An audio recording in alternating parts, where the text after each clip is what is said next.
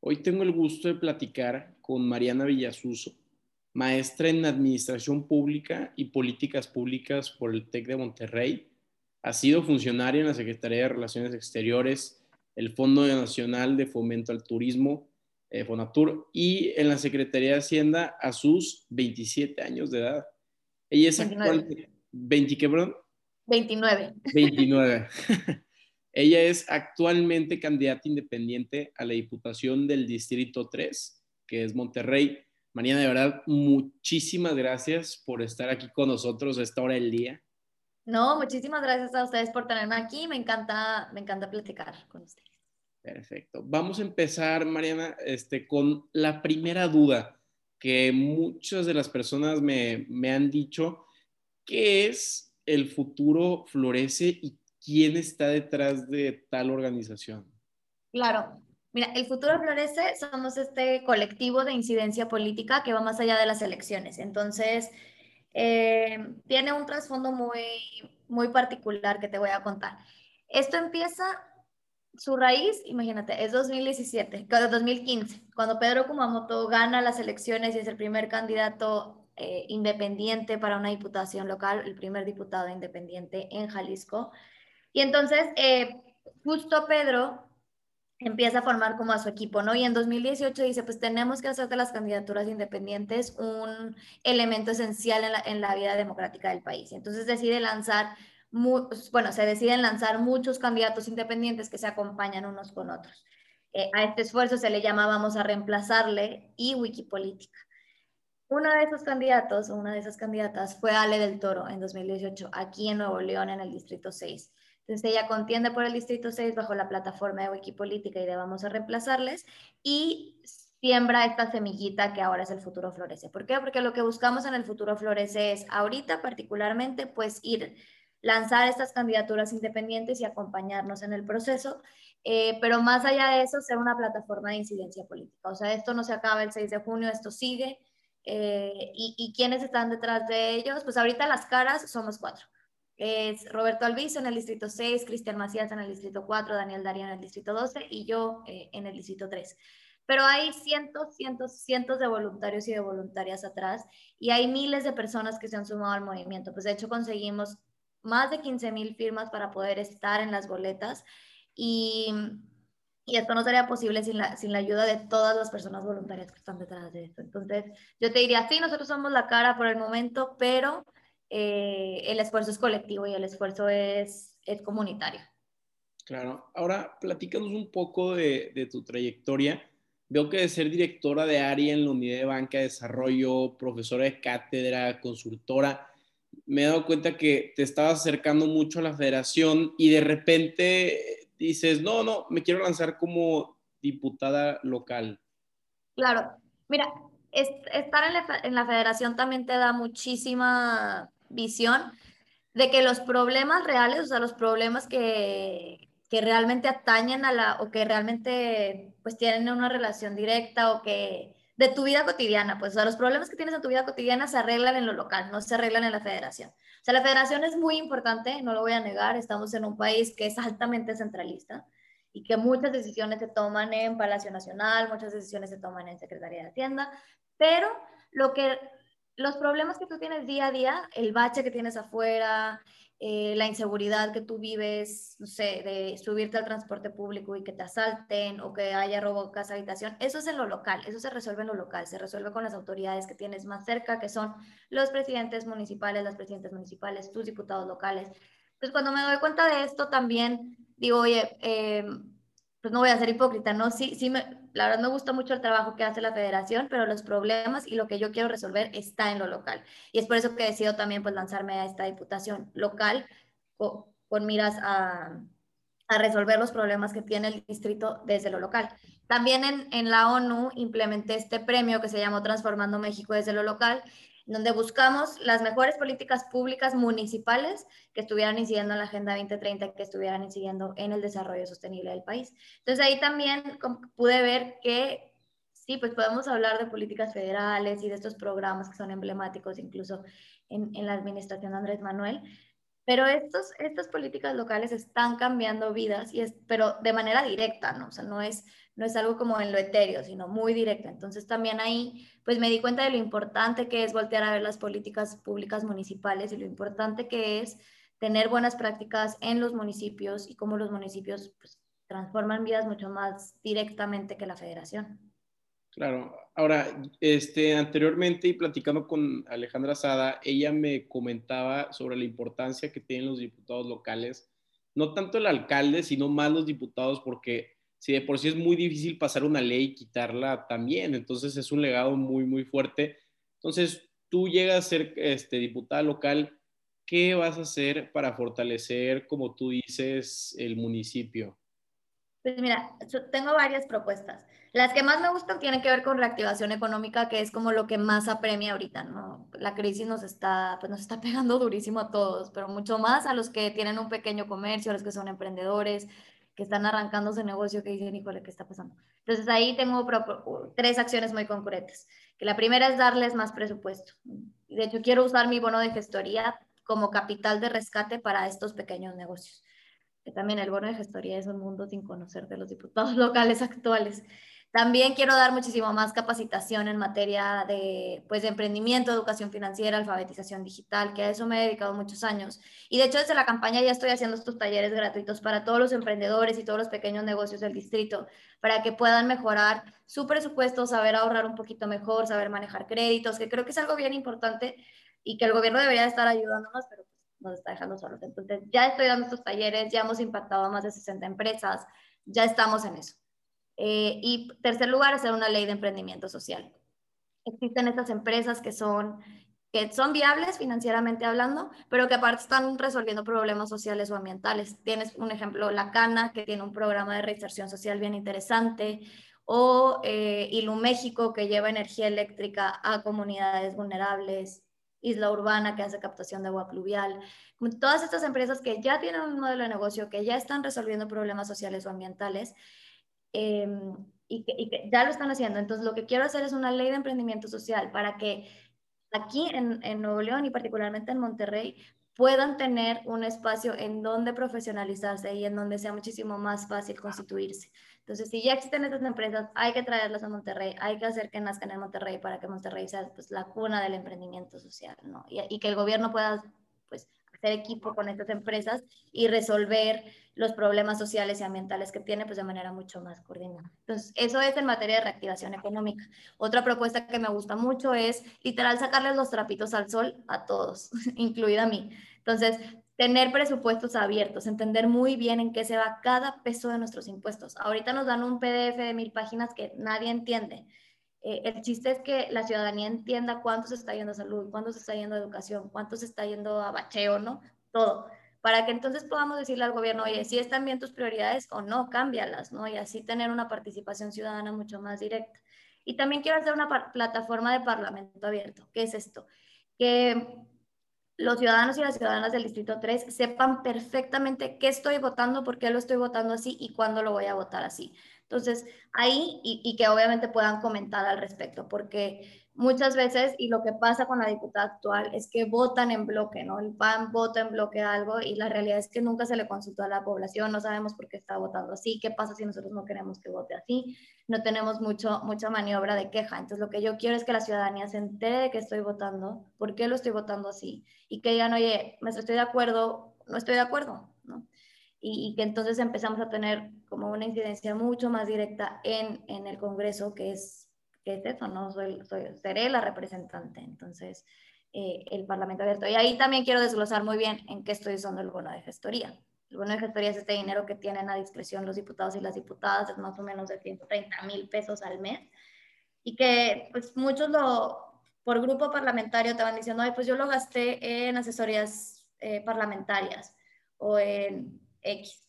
Que la realidad es que no sabemos en qué se está gastando. Y cuando los periodistas les preguntan que en qué se lo están gastando, dicen, ay, no, es que no puedo imprimir el recibo. O sea, como, no puedo, no te puedo dar esa información. Y es como, maestro, ¿qué, ¿qué, es esta opacidad, no? Entonces, lo que yo quiero es que se sepa muy bien en qué me estoy gastando cada peso de ese bono de gestoría, con nombre y apellido, si van a ser, eh, si van a ser empresas, que es lo que quiero que sea, y con nombre y apellido si es alguna contratación pública, lo que sea. Ahora, ahorita que estamos tocando el tema de financiamiento, quería preguntar, ¿cómo, es, ¿cómo compites en una campaña contra partidos políticos que tienen vastos recursos económicos, bots, infraestructura electoral? Porque el otro día habíamos platicado con un candidato diputado federal, eh, creo que fue el 2015, que me comentó que hasta la fecha está pagando las deudas de, de su campaña. Sí, a ver, la verdad es que eh, es un mundo bien desigual. Los, partidos políticos tienen muchísimo dinero para hacer campaña, no por nada vemos lonas por toda la ciudad y espectaculares. Eh, y a mí la verdad es que me dieron nada, o sea, menos de un tercio de lo que le dan a un partido nueva creación, mucho menos. Para ponerte un ejemplo, si yo tuviera un espectacular en Leones, ya se me hubiera ido tuviera un espectacular en Leones por un mes, ya se me hubiera ido todo mi financiamiento público, literalmente. O sea, es nada. Entonces, eh, justo esta falta de recursos, porque no solo es falta de recursos monetarios, también es una falta de estructura. Los partidos tienen una gran estructura que mueve más literalmente, entonces tienen las líderes seccionales, las jefas de manzana, y muchas veces es un tema clientelar, ¿no? Pues ya sabemos que los partidos hacen compra de votos, ya sabemos que los partidos eh, pues condicionan votos. Entonces, esta, esta red que tienen es, es un sistema muy, muy, muy, muy grande. Entonces, sí es como un poco eh, el chiquito contra el gigante, ¿verdad? Pero como que esta falta de recursos, tanto monetarios como de estructura, lo que nos permite ser muy creativos al momento de hacer política y hacer política entonces sí de manera diferente.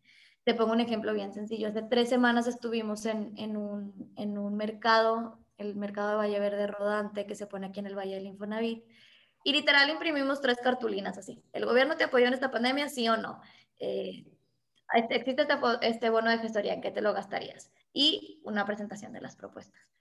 Y pues como que la gente le interesaba, ¿no? Decía, ¿qué es esto? ¿Qué está pasando?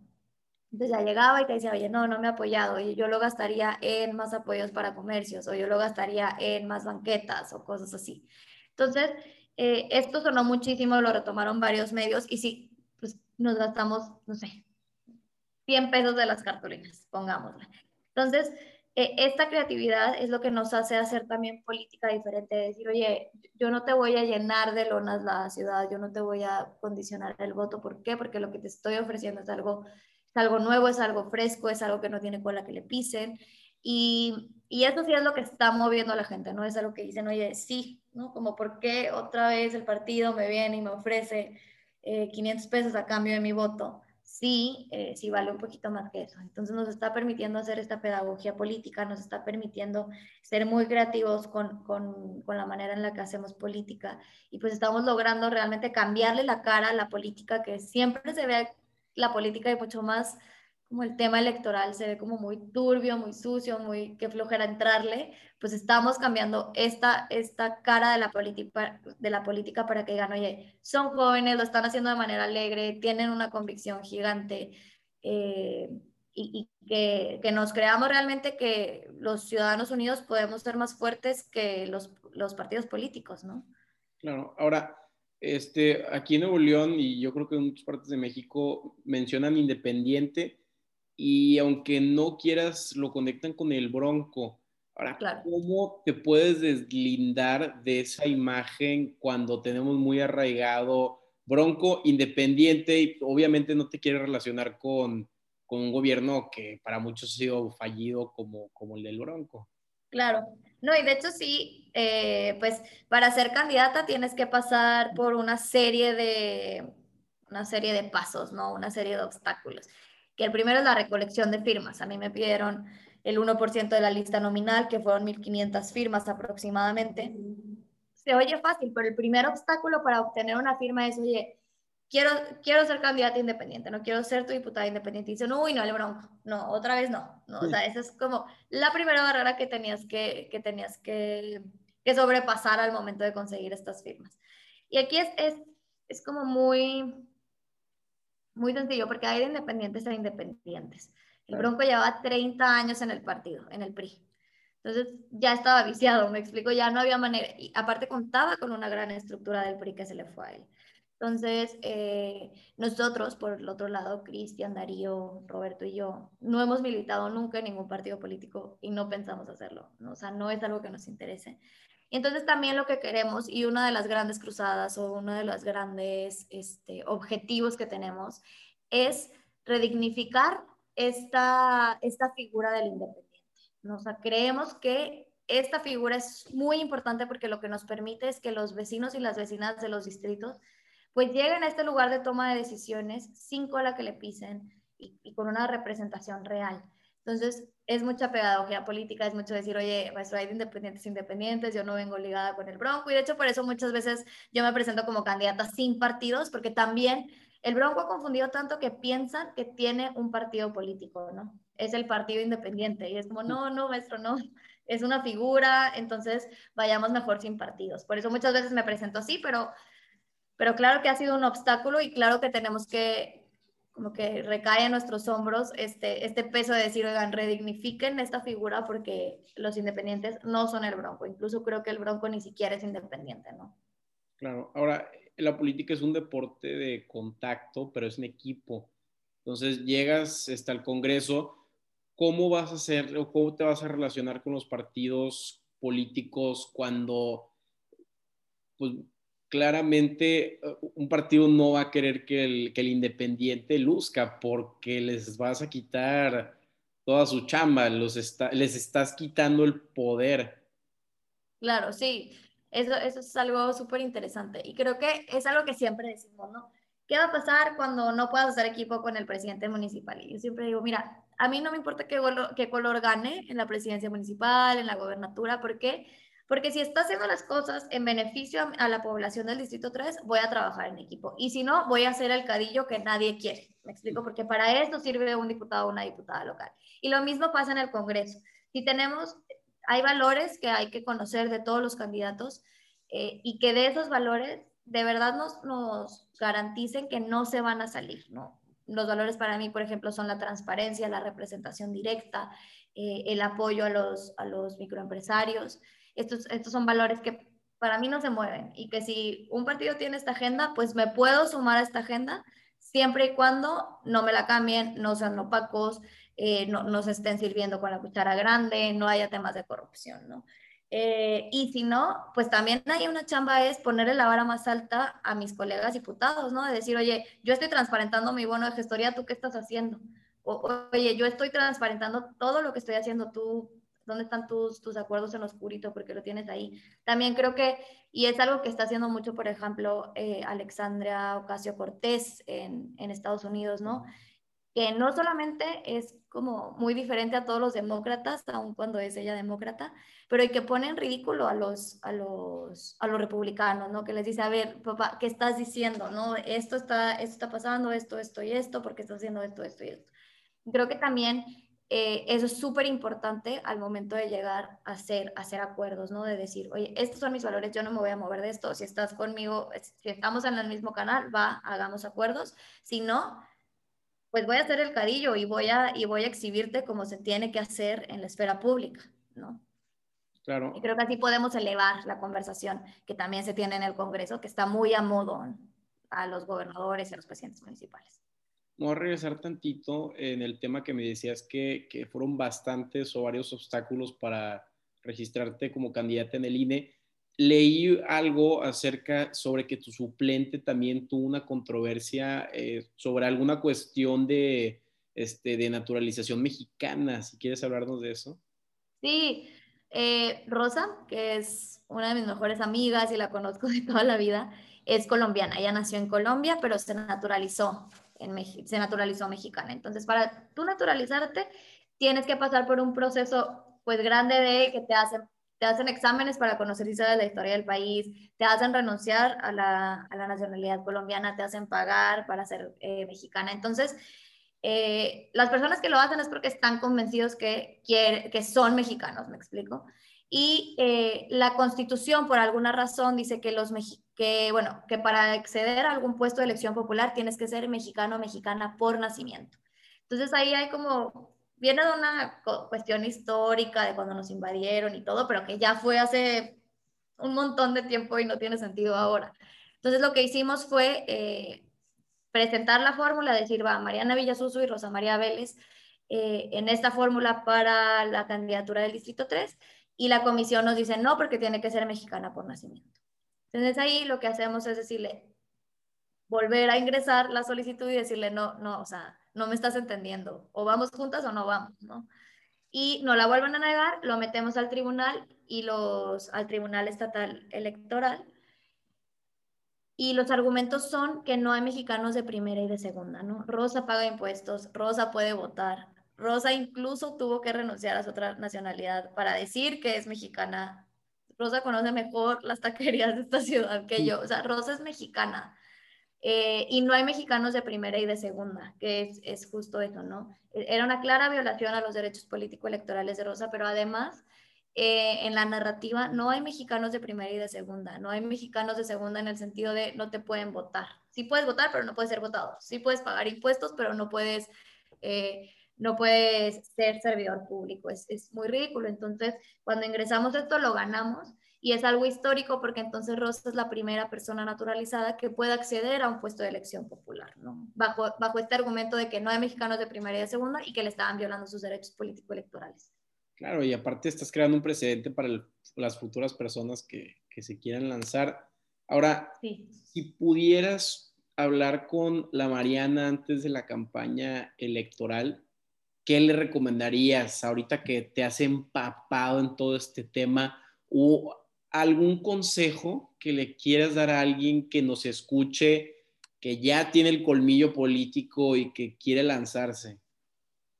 Yo la verdad es que no lo haría de otra manera, o sea, no lo haría sin el colectivo del futuro Florece y no lo haría con ningún partido político. Entonces, eh, justo eso, si el hartazgo existe, entonces sí vale la pena explorar eh, la manera independiente. Pero antes de eso, pues creo que es muy humano decir, es una friega, ¿no? Es una friega, tienes que conseguir firmas, tienes que ahorrar antes, tienes que tener solvencia económica de alguna manera eh, y sobre todo tienes que tener un equipo. Ayer justo, antier fue el debate y, y entre las felicitaciones y qué padre, como que yo decía, oye, esto parece un esfuerzo unipersonal, pero no tienes idea de la gente que estuvo detrás de la preparación de este debate, solamente del debate que fue una, la chava que me entrenó, que se llama Jaina Pereira, el coordinador de campaña, Rosa, o sea, fuimos fácil 10 personas, ¿no? Entre la que me maquilló, la que me decía, oye, ponte esto, no, porque te vas a ver mucho mejor con esto, cositas, o sea, detallitos. Eh, fuimos 10 personas los que estuvieron atrás de ese éxito. Entonces, eh, es bien importante tener un equipo y es bien importante que la campaña aún cuando sea mi cara la que aparece, hay un equipo muy grande detrás y hay un equipo muy fuerte detrás. Entonces, yo le diría eso. Número uno, vale la pena, pero es una friega intentarlo como independiente. Hay que dormir mucho antes, hay que ahorrar mucho antes, hay que llenarse de energías mucho antes. Y segundo, el equipo es indispensable. Tener un buen equipo, tener un equipo en el que confíes, en, en un equipo que esté dispuesto a sacrificar noches de, noches de dormir, a sacrificar noches de fiesta, a, sacrificar todo por este proyecto, ¿no? Para estar en la calle todo el día, estar convenciendo vecinos, estar preparando. Vale mucho la pena, pero es una friega y sí se necesita un gran equipo. Mariana, ¿algo más que nos quieras decir antes de, terminar la entrevista? Últimas palabras. ¿Dónde te encontramos en redes sociales? Sí, eh, pues en mis redes sociales son Villasuso2021 en Facebook y en Instagram. Y en Twitter estoy como M Villasuso. Y bueno, si utilizan LinkedIn, Mariana Villasuso también. Eh, y eso creo que este, esta es la oportunidad que tenemos para que los vecinos y las vecinas de los distritos 6, 4, 3, 12 podamos llegar a estos espacios en donde se toman las decisiones, justo para que estas decisiones nos sirvan a nosotras las personas y no les sirvan a una fuerza política o no les sirvan a un partido político. Y para que realmente podamos, pues podamos lograr ese Monterrey que tanto tiempo llevando, llevamos queriendo, ¿no? Por eso, pues los invitaría a votar por la flor, votar sin partidos, a votar específicamente, en mi caso, a votar por mí este 6 de junio, hacer un voto bien informado lo que necesiten me pueden preguntar ahí en redes sociales, contesto lo más rápido que puedo, pero justo de eso se trata, ¿no? De, que, de que me pongan a prueba y una vez que gane, que no me dejen, que sean mis cadillos, que estén todo el tiempo diciéndome, oye, eh, tú me prometiste esto, porque no lo has cumplido, no? Y que realmente se involucren en, en el tema que les interesa y en, en, lo que, en lo que les mueve para que tengamos pues esta ciudad que tanto queremos. Mariana, de verdad, muchísimas gracias por tu tiempo. Te deseamos lo mejor de los éxitos en, en el Distrito 3 y yo también soy un muy, muy fervente creador que el, futuro de México esté en el municipio. Ya sabes que estamos a la orden y, y pues un gusto platicar. Muchísimas, muchísimas gracias, Carlos. Ahí estamos en contacto. Claro que sí, que tengas un excelente día. Igualmente. Hasta luego. Chao.